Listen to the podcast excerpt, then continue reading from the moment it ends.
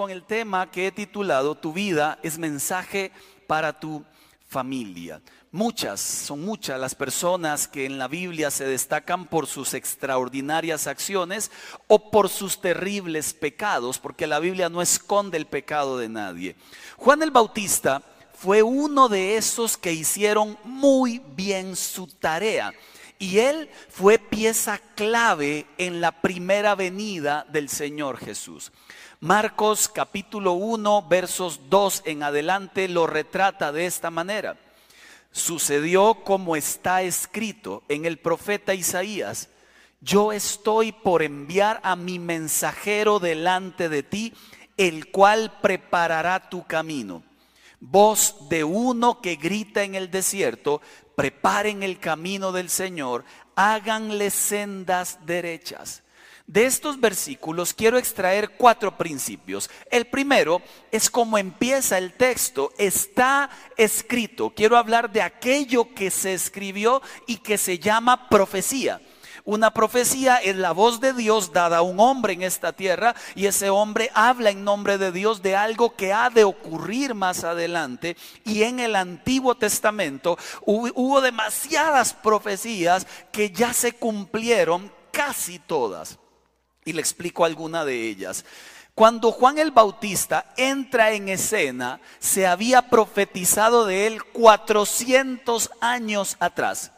Un profeta del Antiguo Testamento llamado Malaquías fue inspirado por Dios y dijo que antes de que el Mesías viniera habría alguien que prepararía su camino. Y Juan el Bautista fue ese alguien que preparó el camino. Y por favor recuérdelo, todo lo que se profetizó se cumplió.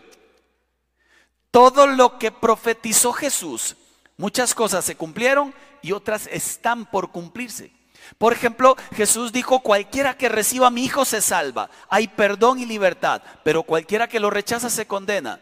Jesús dijo que habría al final un juicio sobre las naciones. Jesús dijo que el templo sería destruido y 70 años después fue destruido. Si eso pasó, pasará lo del juicio. Resulta que todo lo que fue profetizado en la Biblia se cumplió y lo que falta se cumplirá. Adicionalmente, entonces, habría una persona que prepararía el camino de Jesús. Pero mire lo que dice Joel, verso capítulo 2, 28. Después de esto, Antiguo Testamento, derramaré mi espíritu sobre todo el género humano. Los hijos y las hijas de ustedes profetizarán, tendrán sueño los ancianos, visiones los jóvenes.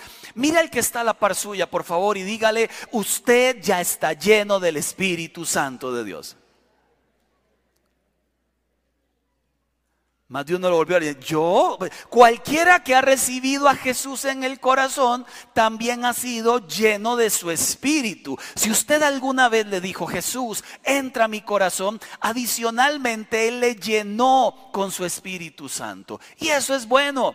Significa que la misión de Juan el Bautista de preparar el camino del Señor es la misma suya y mía. Preparemos el camino de la segunda venida del Señor y nos toca a nosotros. El problema, creo yo, es que el escenario que estamos viviendo es bastante complicado. Y le explico algo que también fue profetizado, pero ya ahora en el Nuevo Testamento. Segunda de Timoteo, capítulo 4, verso 1 al 5, el apóstol Pablo dice lo siguiente, hablando también inspirado por Dios.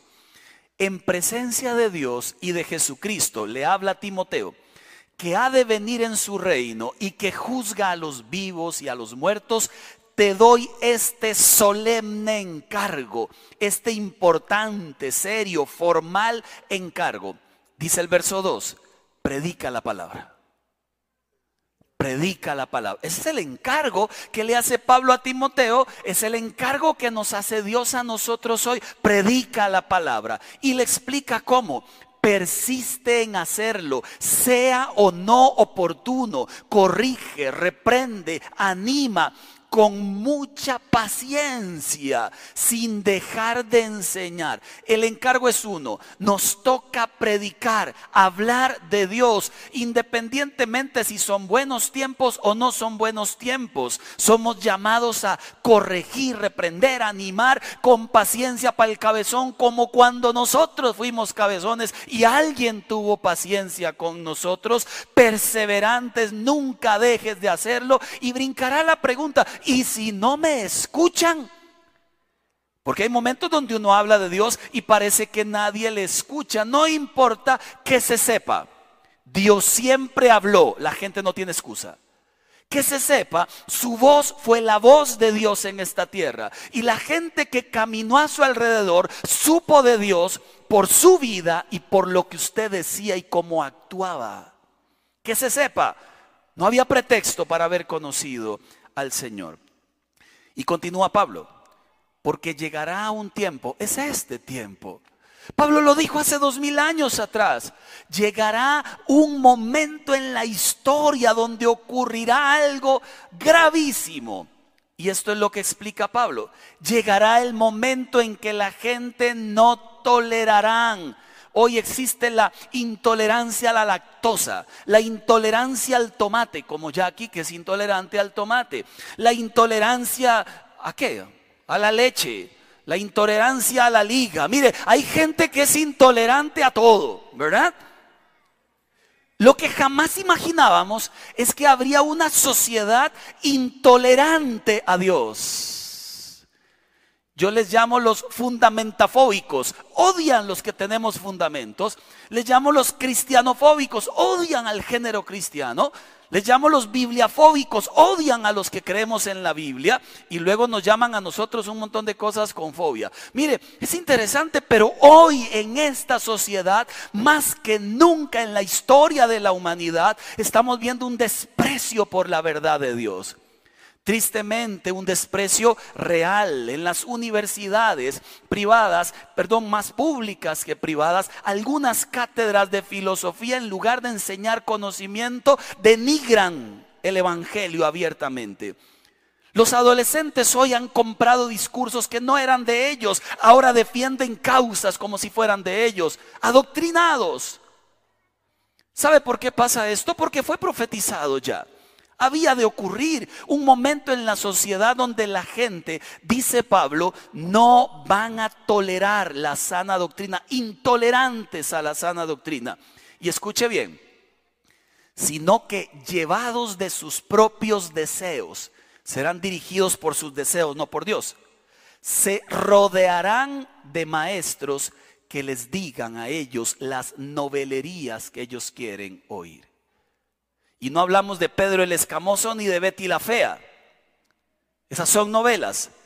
Hablamos de mitos, cambian verdades de Dios por mentiras, cambian verdades de Dios por ideologías mentirosas, que vamos a hablar de ellas, cambian verdades de Dios por falsedades. Llegaría ese momento, hoy estamos viviendo ese momento. Urge entonces hablar del Señor. Descarajarán de escuchar la verdad, se volverán a mitos. Mire, y quiero que lo comprenda de esta forma en que lo veo, porque está muy claro.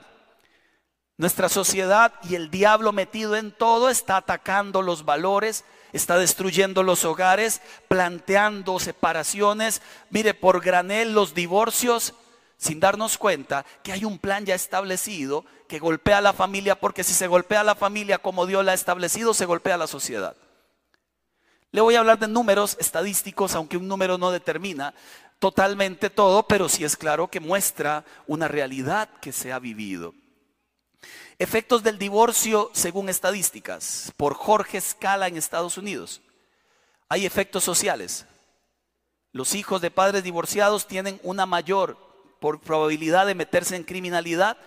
Hijos que se meten en hogares que se mezclan por completo tienen mayor probabilidad de ser abusados, o de meterse en adicciones.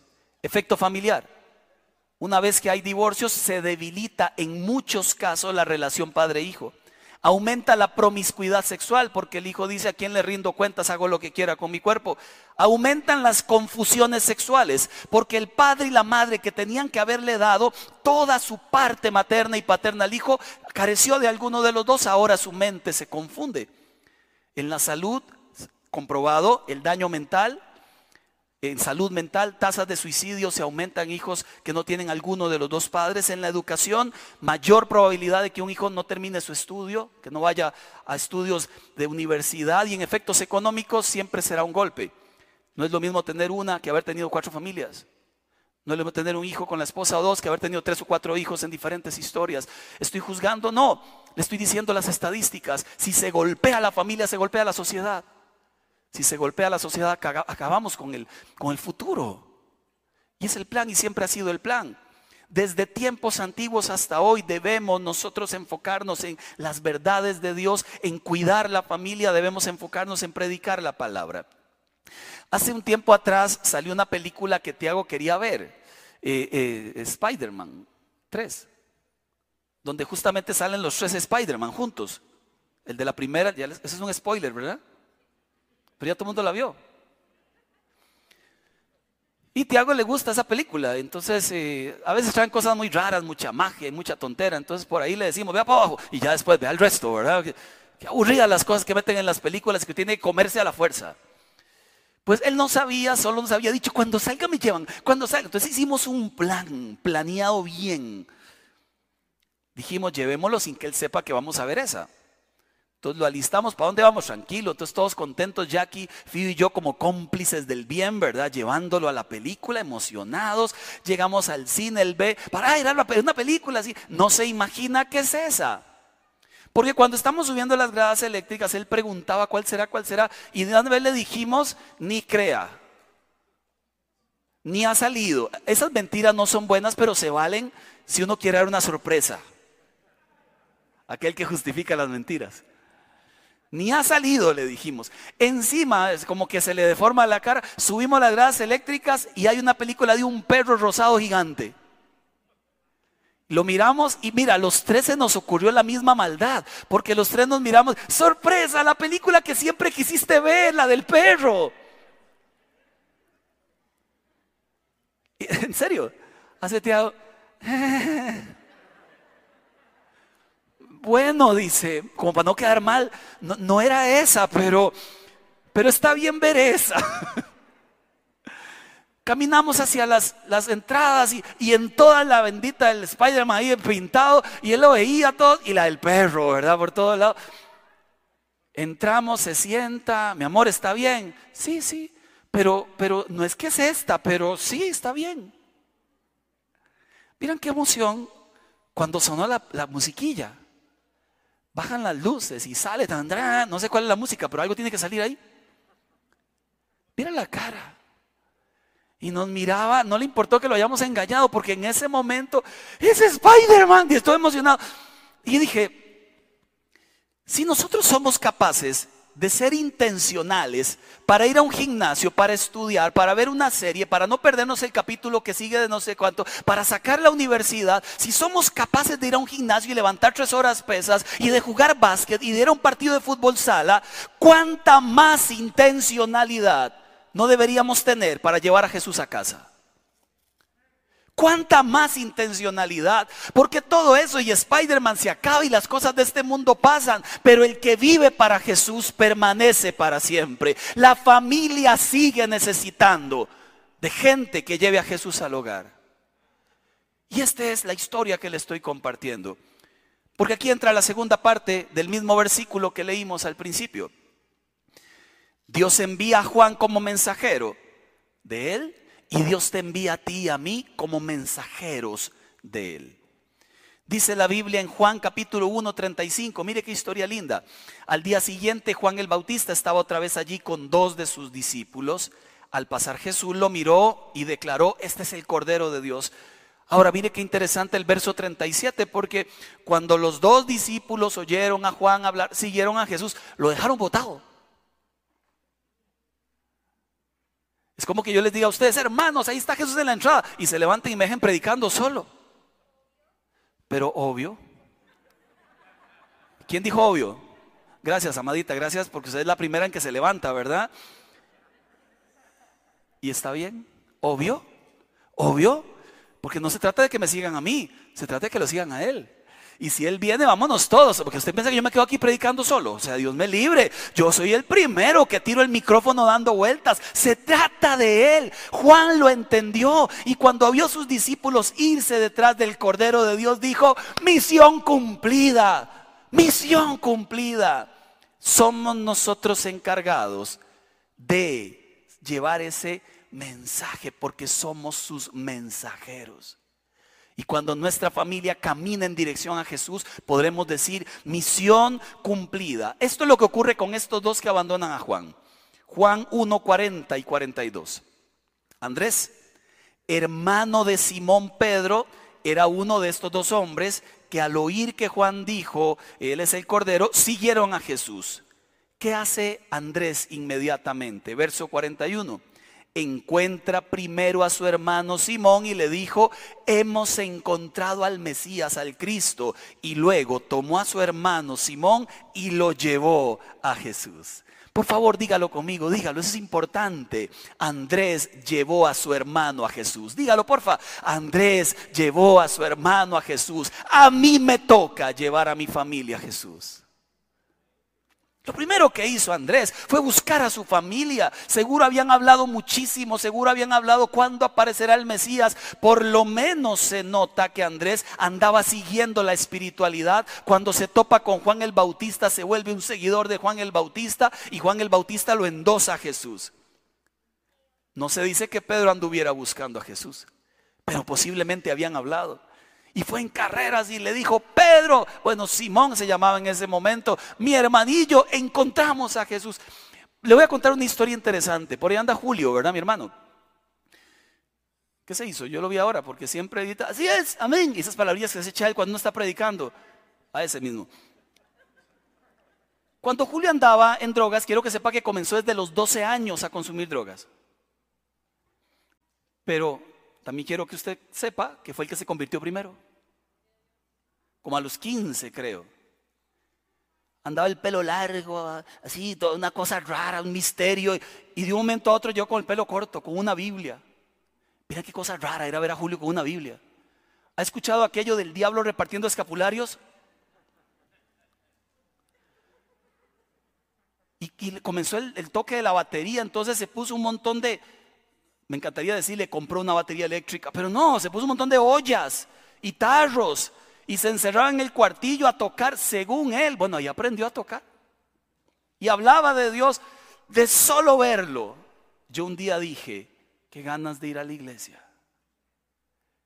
Porque la gente llena de Dios nos inspira, nos motiva, nos llena de esa pasión que tienen adentro. Nunca quise ser baterista, eso no me inspiró y todo el barrio se lo reclama hasta hoy. Pero qué lindo es ver a alguien apasionado buscar a Dios. Qué lindo es ver a alguien honesto. ¿Por qué luego siguió mal? Porque jugó de vivo. Y resulta que con el diablo y con la gracia de Dios no se juega. Y lamentablemente fue revolcado muchos años. Pero él empezó, me inspiró, las primeras veces que toqué una iglesia fue a los 15 años. De mentirillas porque llegué a buscar muchachas, pero fue a los 15 años. Ya después a los 21 me convertí en serio. Lo cierto es que, ¿qué hace Andrés? Fue donde su familia. Ahora, mire qué lindo esto. Juan 1.42. Luego lo llevó a Jesús, quien mirando fijamente a Pedro, a Simón, le dijo, Simón, hijo de Juan, serás llamado Pedro, piedra. Hasta hoy, no importa cómo haya sido tu vida, no importa lo flojo que haya sido, lo metepata que haya sido, voy a comenzar a formarte y haré de ti una piedra para mi iglesia. Así que prepárese porque voy a, voy a meter mano a su vida. Y empezó el alfarero a meterle mano a Simón para convertirlo en piedra.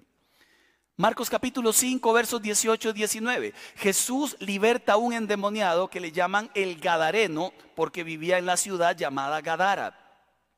Mientras Jesús entraba en la barca, ya el hombre había sido liberado. El hombre que había estado poseído por los demonios le suplicaba que le permitiera acompañarlo. Qué lindo, ¿verdad? En algún momento Jesús buscaba a la gente, en este caso la gente le buscaba a él. Y Jesús le dice en el verso 19, no. Ve a tu casa, a tu familia y diles todo lo que el Señor ha hecho por ti y lo misericordioso que ha sido contigo primero es la casa.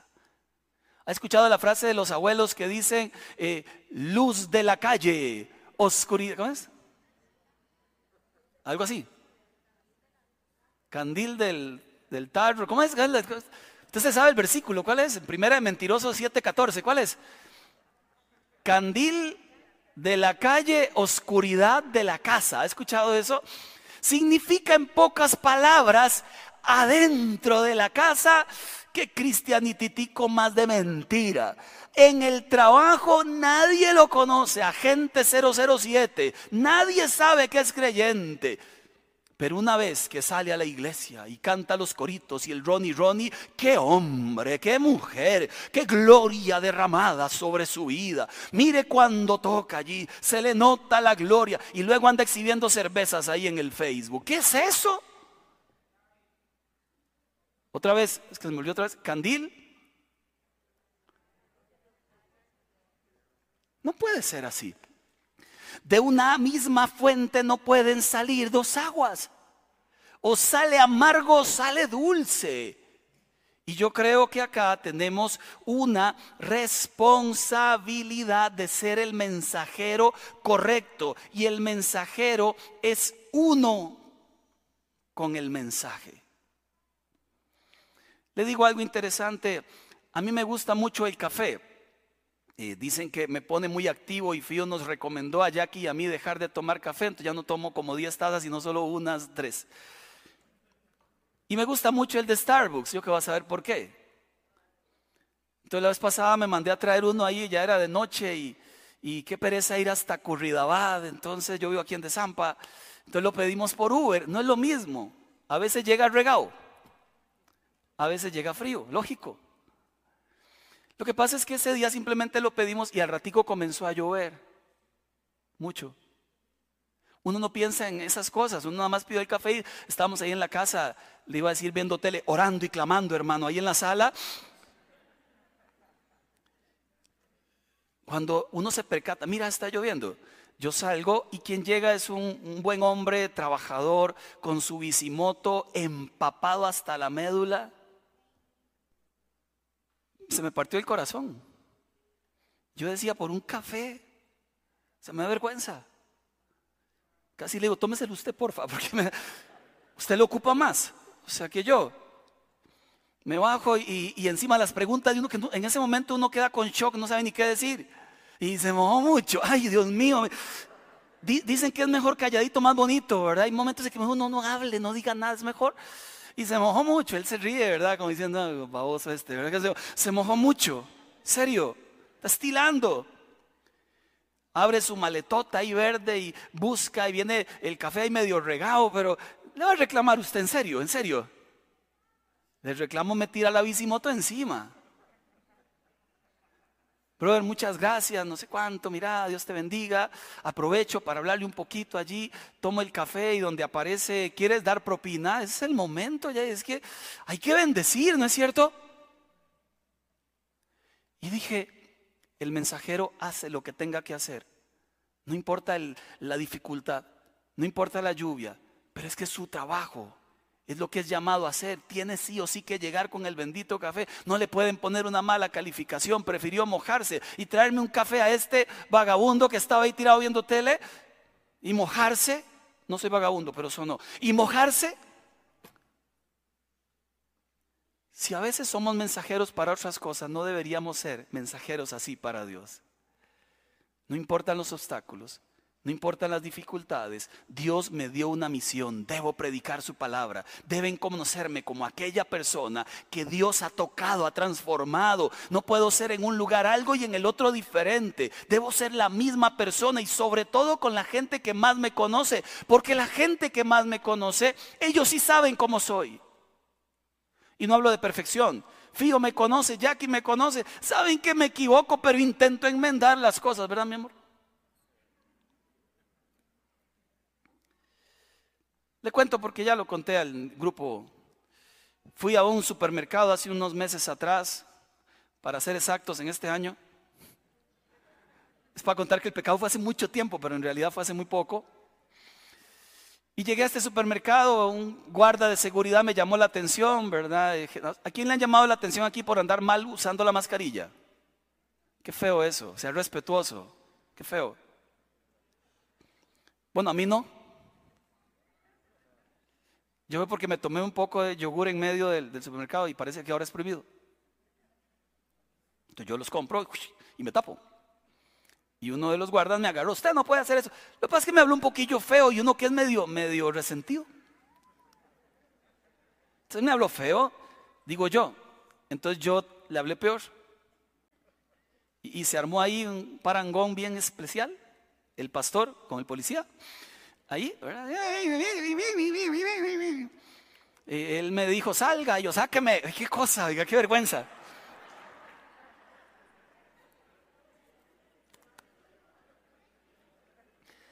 Gracias a Dios no me sacó y gracias a Dios no salí. O sea, ya apacigué la ira.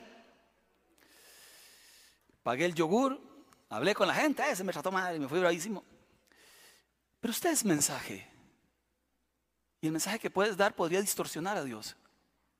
Usted es mensaje, yo soy mensaje. No somos otra cosa. Pasé una semana y, dije, ya tengo que ir a hablar con él. ¿Cierto? o te vas a quedar así? Nada más no vuelvo a ese cochino supermercado. ¿En serio? No es así como funciona el reino. En el reino somos mensaje. Y pasaba todo. Mire, tres veces entré y encima él me recibía. Con el cosito para medir. Yo le ponía el cuello y pasaba. Antes muerto que sencillo, ¿verdad? Digno. Ni él me decía ni yo le decía. Lo cierto es que yo por dentro dije, ya quedó así. ¿No es cierto? Ya quedó así. Mejor no alborotemos el panal, ya que, mire, esa es la voz del diablo, quiero que sepa. Las cosas no quedan así, se reparan, se arreglan. No podemos vivir en el mundo de la victimización ni del resentimiento. Buscamos a la gente, hablamos con la gente, no nos hacemos las víctimas. Hasta me soñé pidiéndole perdón. Entonces fui al lugar y Detuve la moto, entré, lo tomé de un brazo y le digo, mire, yo soy aquel. Me equivoqué, perdón, una locura, comporté mal. Por favor, de todo corazón, discúlpeme. Él se me quedó viendo, no reaccionó, me dio el puñito, hicimos puñito. Entendí que me había perdonado y le dije gracias. Solo a eso vine, ya me voy es que eres mensaje. No significa que no te puedas equivocar, yo me equivoco todo el tiempo, no significa que no puedas fallar, significa que enmiendas, aprendes, enseñas con esto, eres mensaje. No hablo de perfección, hablo de que somos mensaje. ¿Qué mensaje somos para los demás? ¿Cómo nos ve la gente, los compañeros de trabajo? Si tiene una empresa, ¿cómo lo ven los empleados a usted? ¿Qué mensaje somos? ¿Qué mensaje damos con nuestra vida? ¿Qué mensaje damos con nuestras acciones en la familia? ¿Qué mensaje damos con nuestras palabras? ¿Qué mensaje somos? Y esto me lleva al punto 3. Además, Dios te da el mensaje. No es solamente que somos mensajeros, es que el mensaje no es nuestro. Juan 3, 16, 19, por favor, versículo muy conocido. Porque tanto amó Dios al mundo que dio a su Hijo unigénito para que todo aquel que en Él cree no se pierda, mas tenga vida eterna. Bellísimo. Cualquiera aquí que está mal con Dios, cualquiera aquí que haya pecado, cualquiera aquí que se haya equivocado, es solo que se vuelva a Dios, que Él perdona los pecados y te conviertes en un hijo de Dios. Antes criatura, ahora hijo, ahora hija de Dios. Pero el versículo continúa. Dios no envió a su Hijo a condenarlo al mundo, lo envió para salvarlo. Verso 18. El que cree en Él no será condenado. Pero el que no cree en Él ya está condenado por no haber creído en el nombre del Hijo unigénito de Dios. Ese es el mensaje. Es de amor y de justicia. Es de gracia y de justicia, es de misericordia y de justicia. Dios abre la puerta de esperanza, de salvación y nosotros somos los encargados de dar ese mensaje. Se llama metanoia. Se llama el Evangelio del arrepentimiento, cambiar de rumbo, volverse a Dios. Es un mensaje inalterable, no lo puedo cambiar, no lo puedo acomodar. Es el mensaje de la palabra. Nuestra familia necesita volverse a Dios, mi vida necesita volverse a Dios, mis amigos necesitan volverse a Dios. Es el mensaje que fuimos llamados a dar. Si se vuelven al Señor, Él perdona. Si no se vuelven, serán apartados de Dios. Es el único mensaje, no ha cambiado. Y no somos llamados a cambiarlo, a acomodarlo, a no creerlo. Somos llamados porque no somos dueños de ese mensaje. No tenemos por qué agradar a la gente. Nosotros no somos el fin, es Jesús el fin del mensaje. Recuerdo en la periódico que salió una noticia de esas, de esas, de nuestros tiempos. Mujer se casa con un árbol. Esa es una de las mil noticias que aparecen hoy. Yo veo la historia y por dentro digo, esta mujer ocupa ayuda. Alguien que se lo diga por Dios, no sé de qué país era. Cuando veo los comentarios en las redes sociales, déjenla. Si ella es feliz así, es su derecho. ¿Qué cosa, oiga, por Dios? Yo no sé quién está más mal, si la señora o el que le escribe eso. Si usted ama a alguien, le va a decir la verdad. Si usted ama a alguien, le va a decir que no le conviene algo, porque nosotros nos basamos en lo que Dios ha dicho y lo que Dios ha dicho es bueno. Son los valores éticos, morales perfectos. No nos basamos en nuestra moral, nos basamos en, su ética, en sus valores. ¿Sabe? Dice la Biblia en 2 de Corintios 5:20 y termino somos embajadores de Cristo. Dios hace su llamado por medio de nosotros. Hablamos en nombre de Cristo cuando les rogamos, vuélvanse a Dios. Pero le repito, el mensaje y el mensajero deben ser uno. Algunas ideas sueltas. Encarne el mensaje, ¿cómo? Elija las palabras cuando habla. Efesios 4:29, no empleen lenguaje grosero, ni ofensivo, ni molesten al policía que hace su trabajo allí en el supermercado, que todo lo que digan sea bueno y útil a fin de que sus palabras resulten llenas de estímulo. Cuide lo que ve, cuide lo que ve. ¿Recuerda la canción? Cuidadito tus ojitos lo que ven Cuidadito tus manitas lo que tocan. ¿Recuerda? Que en el cielo está el Señor. Él nos mira. Era de niños esa canción, pero es de adultos. Los que andamos viendo lo que no debemos somos nosotros. Los que decimos lo que no debemos la mayoría somos nosotros. Los que tocamos lo que no debemos somos nosotros. Dice el Salmo 101, verso 3. No pondré delante de mis ojos cosa indigna.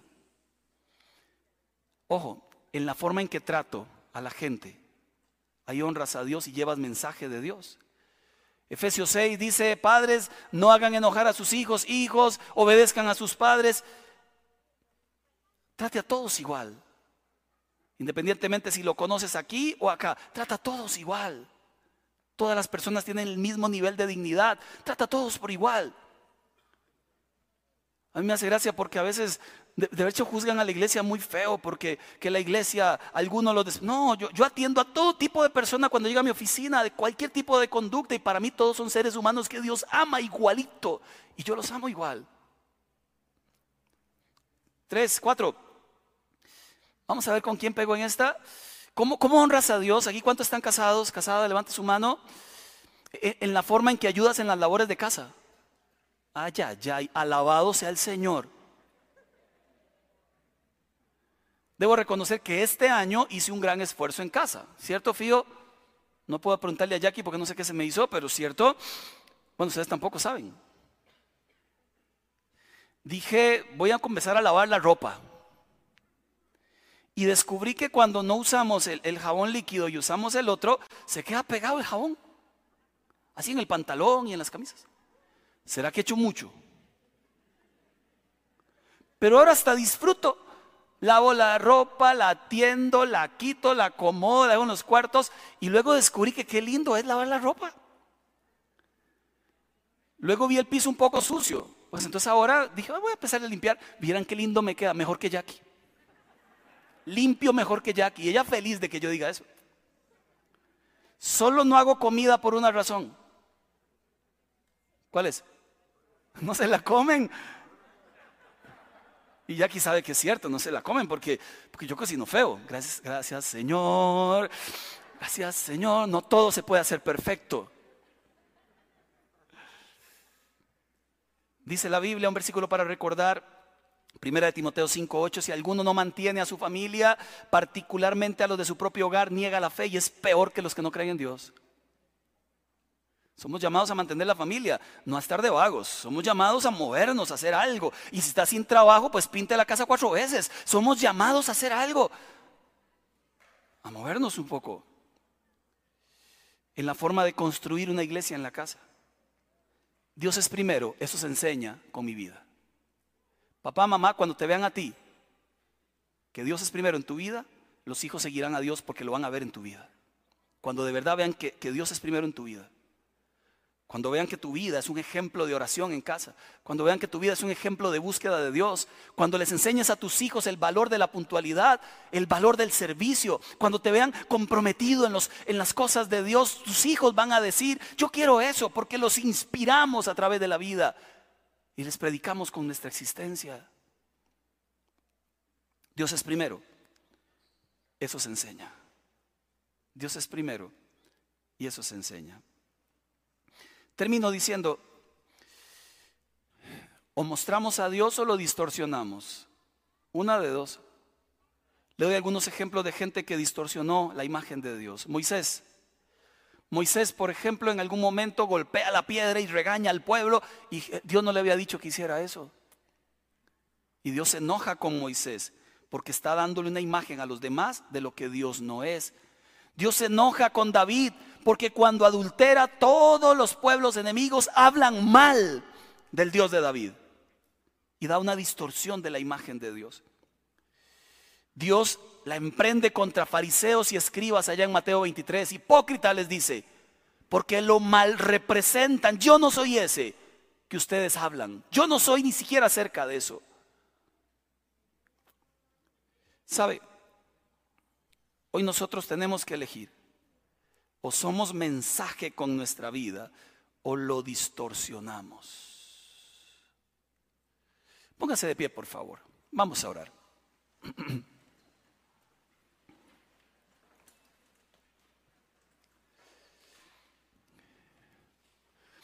Estos días para que sepan y los que han seguido allí los programas de la mañana, vamos a parar por este mes y vamos a continuar ahora en marzo si Dios quiere. Pero han, habido muchas historias muy lindas en las mañanas, gente que me escribe por aparte, lo cual agradezco muchísimo de cosas que Dios ha hecho en sus corazones y en sus vidas. Y una de las cosas lindas que escriben siempre es esa. Eh, en algunos casos dan las gracias porque dicen antes, no estaba haciendo yo nada. Salía corriendo en las mañanas de un lado para el otro, este, sin orar, sin conectarme con Dios. Ahora tengo ese espacio bonito para crecer en Dios. Claramente esté yo o no esté, pues la gente, la idea es que se despierte ese deseo por buscar del Señor. Amados, Dios nos dio no un poquito ni mucho de Él, nos dio todo. Lo que nadie más puede darte, lo que nadie más puede hacer por ti. Nos dio un premio, una recompensa en medio de nuestra maldad. Pagó un precio que no podíamos pagar.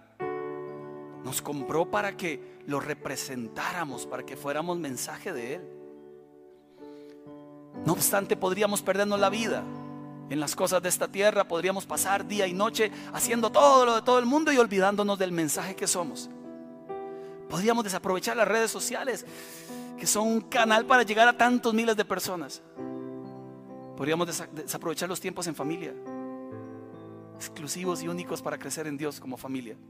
Y a usted le toca. Aquí escuché a Brian, el, pastor de jóvenes, decir en algún momento, eh, mis padres vinieron a Dios por la oración de nosotros y por ver el testimonio de nosotros. Y he escuchado a muchos padres decir, mis hijos vinieron a Dios por el testimonio de nosotros. Somos llamados a hablar de Dios a quien sea, donde sea, como sea, empezando por casa. Lleve a Jesús a su hogar.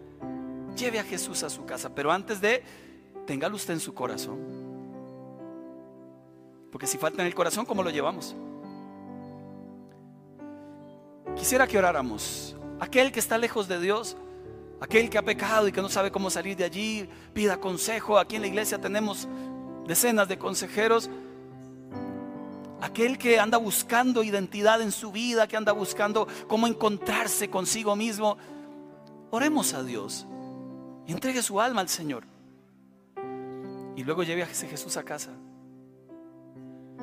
Le pido que cierre sus ojos un minuto y oramos. Señor,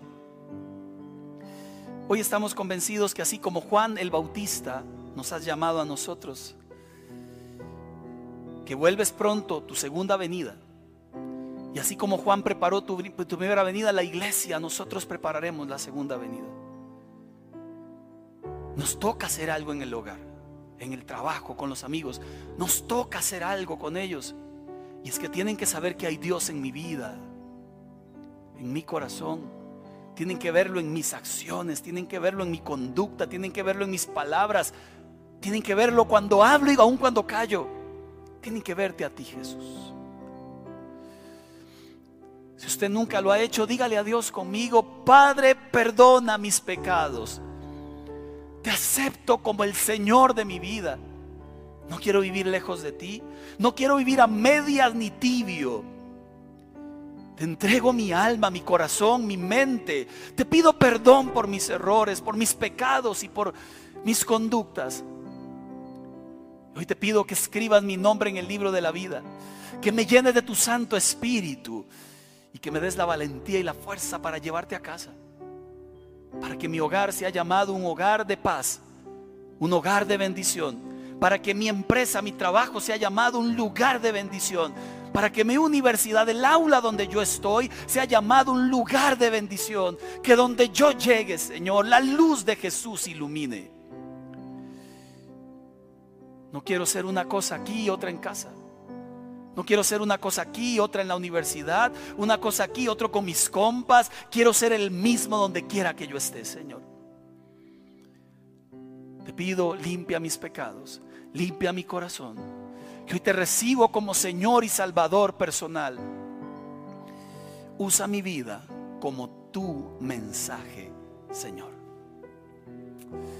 Así oramos en el nombre de nuestro Señor Jesús. Y la iglesia dice, amén, amén.